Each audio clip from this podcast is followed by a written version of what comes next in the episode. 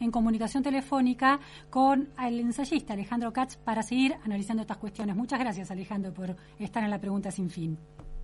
Al contrario, Lucina, muchas gracias por llamarme. Buenas tardes. Buenas tardes. Bueno, a mí me llama, mm, me inquieta muy particularmente la decisión muy alineada de adjudicarle una causalidad a este evento perpetrado por un particular contra la vicepresidenta que la justicia está investigando y cuyas motivaciones todavía no han sido determinadas en el ámbito judicial, esta decisión política desde el oficialismo de establecer una relación causal entre discursos del odio que le atribuye a los medios, a la justicia y a parte de la política, la oposición, y este episodio. Eh, ¿Te inquieta, Alejandro?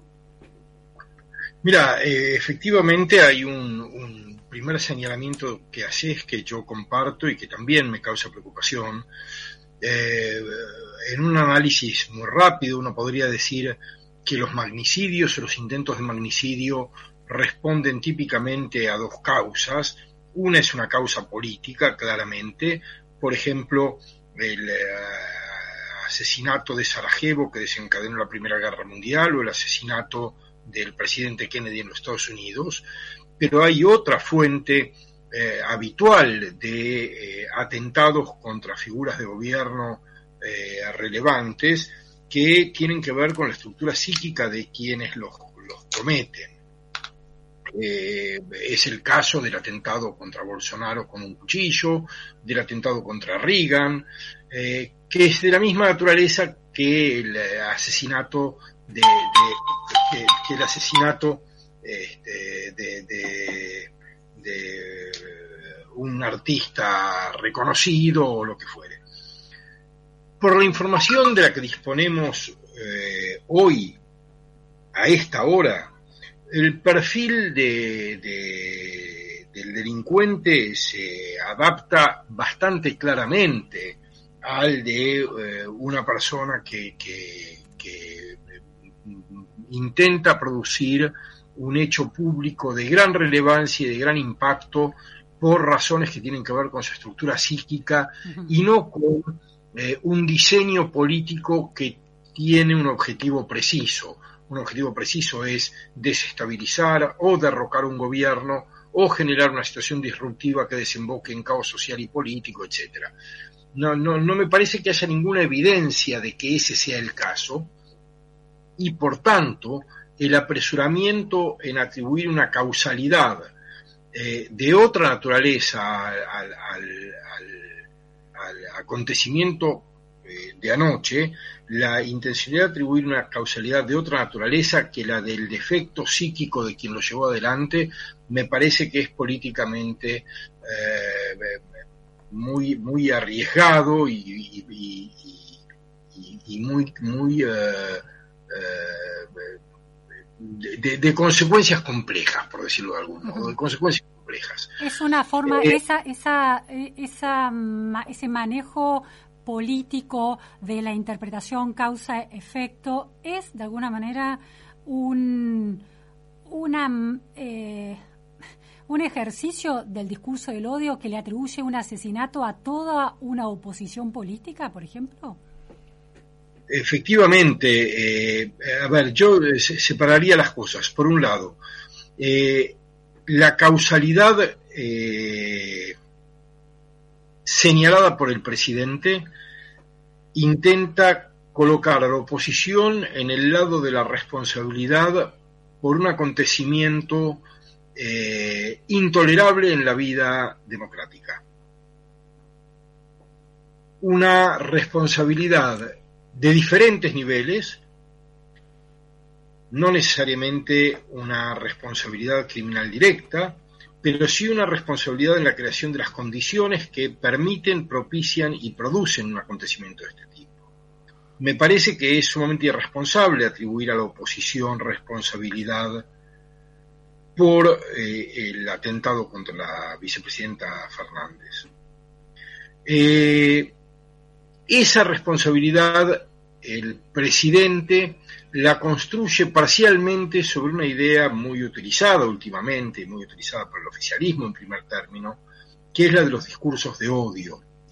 Eh, yo no podría asegurar que en Argentina circulen lo que técnicamente se considera un discurso de odio. ¿Qué es técnicamente un discurso de odio, Alejandro? Bueno, un discurso de odio, un discurso de odio implica o, consiste en, una estructura eh, narrativa muy precisa, orientada a convertir a un grupo preciso de personas en objeto de violencia sistemática por parte de terceros. Normalmente a grupos minoritarios convertirlos en objeto de violencia por parte de sectores mayoritarios.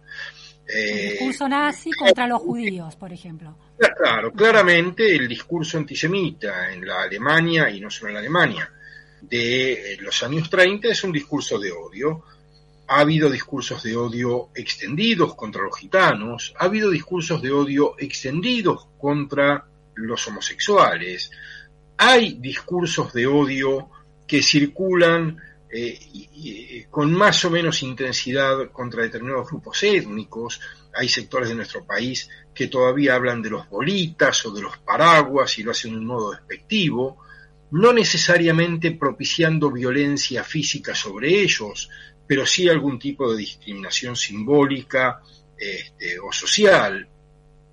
Pero discurso de odio político, eh, eh, yo creo que no es precisa la utilización del concepto. O en tal caso, a, ver Alejandro si coincides en tal caso, si existiera algo así, sí, no, no, es precisa la utilización del concepto a menos, a menos que se acepte que es el discurso estándar de la política argentina contemporánea y no de una parte de la política argentina. Te iba a plantear eso, si, es, si hay discurso de odios compartido por la oposición y el oficialismo. Efectivamente, eh, yo podría aceptar que se hable de un discurso eh, de altos niveles de intolerancia, no me atrevo a decir de odio, si se acepta que esa es la norma de la discursividad política dominante hoy en Argentina desde hace un tiempo. Quiero decir, si se incluye en esa tipificación acontecimientos como los carteles para ser escupidos en plaza pública de periodistas opositores. Si se incluye en esa tipificación eh, los dichos reiterados de Eve de Bonafini descalificando violentamente determinadas personas, si se incluye en esa tipificación eh, la las formas en que se han calificado a funcionarios, eh, a gran cantidad de funcionarios del gobierno de Cambiemos, etcétera, diría el discurso político argentino hoy es un discurso de odio. Yo aún así no hablaría de un discurso de odio, diría es un discurso que está francamente exacerbado y básicamente diría que es un discurso eh, notablemente pobre. Es un discurso que descalifica al otro, que intenta quitar legitimidad política al adversario, y ese intento de quitar legitimidad política recurre a diversas figuras del lenguaje, muchas de ellas con ataques a dominen no con este, descalificaciones intelectuales o ideológicas. Bueno, lo vimos eh, eh, en estos últimos días, ese cruce entre la vicepresidenta Cristina Kirchner y Patricia Bullrich, cuando la vicepresidenta eh, la trata de borracha entre líneas y Bullrich la trata de chorra, creo, de corrupta, no me acuerdo cuál era la palabra. Tenía, tenía esa, ese ejemplo presente, el intercambio de eh, agresiones entre la vicepresidenta acusando al líder de la oposición de alcohólica y la líder de la oposición respondiéndole con eh, un adjetivo del lunfardo este, asociado con, la corrupción, es una prueba de, eh, del nivel de agresión que hay en el discurso político y de la falta de argumentos que hay en el discurso político. Eh, falta de argumentos. Me parece que eh, los discursos están cada vez más irritados, eh, cuanto menos ideas para proponer a la sociedad hay, porque el mercado de las ideas y el mercado de los insultos van en sentido contrario, Luciana. mayor escasez en el mercado de ideas, mayor abundancia en el mercado de la descalificación, porque lo único que la dirigencia política argentina contemporánea puede ofrecer a la ciudadanía es eh, el intento de persuadir de que quienes están en la vereda de enfrente van a producir más daños que quienes están en la propia vereda. Sí, la idea de una, construir una identidad de la representación de la maldad en el otro, ¿no? Exacto, eh, se ha convertido en un discurso de negatividad, dado que eh, las élites políticas carecen de ideas que sean a la vez verosímiles y atractivas sobre futuros posibles para la sociedad y deseados para la sociedad, la única forma que tienen de eh, convocar a la mayoría es degradar al adversario. Nadie está diciendo, nadie nos está diciendo que tenemos buenas razones para votarlo. La mejor razón que tenemos para votarlo es evitar que venga el otro, que es peor que yo.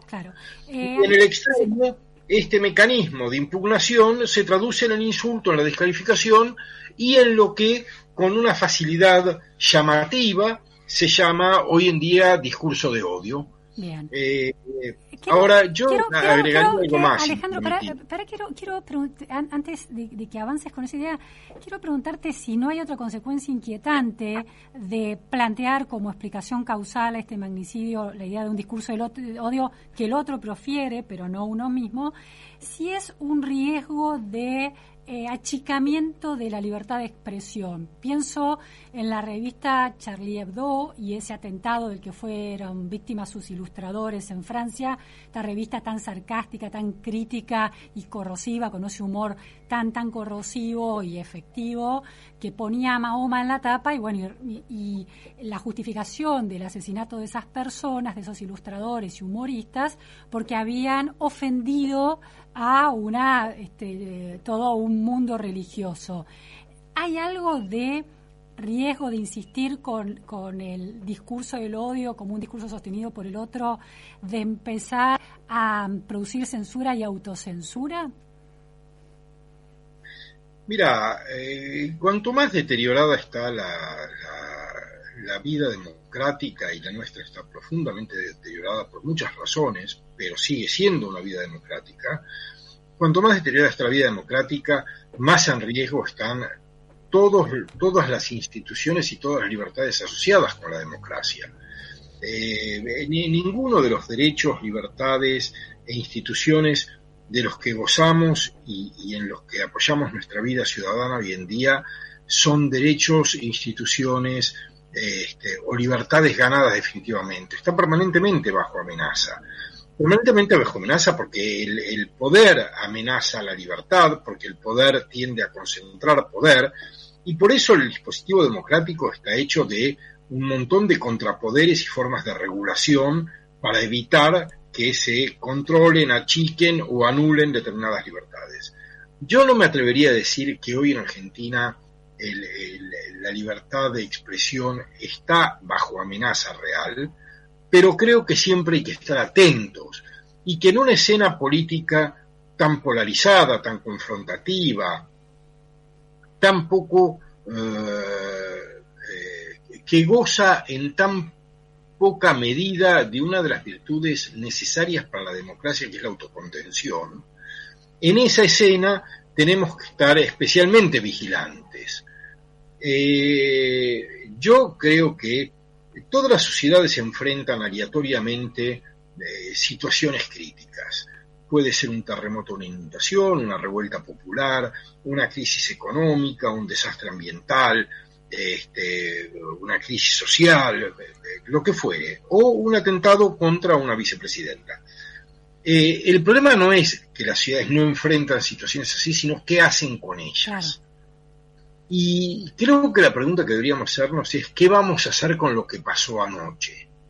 ¿Vamos a usarlo a favor de la exacerbación del conflicto o vamos a usarlo como un piso para la reflexión que nos permita decir que es mejor para todos reconstruir en lo que quepa una amistad cívica sin la cual la convivencia en eh, una comunidad política no es posible.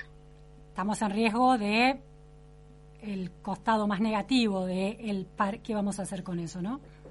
Y bueno, eh, si uno atiende a las primeras reacciones, en redes sociales las reacciones son que unos inventaron esto o que los otros produjeron esto.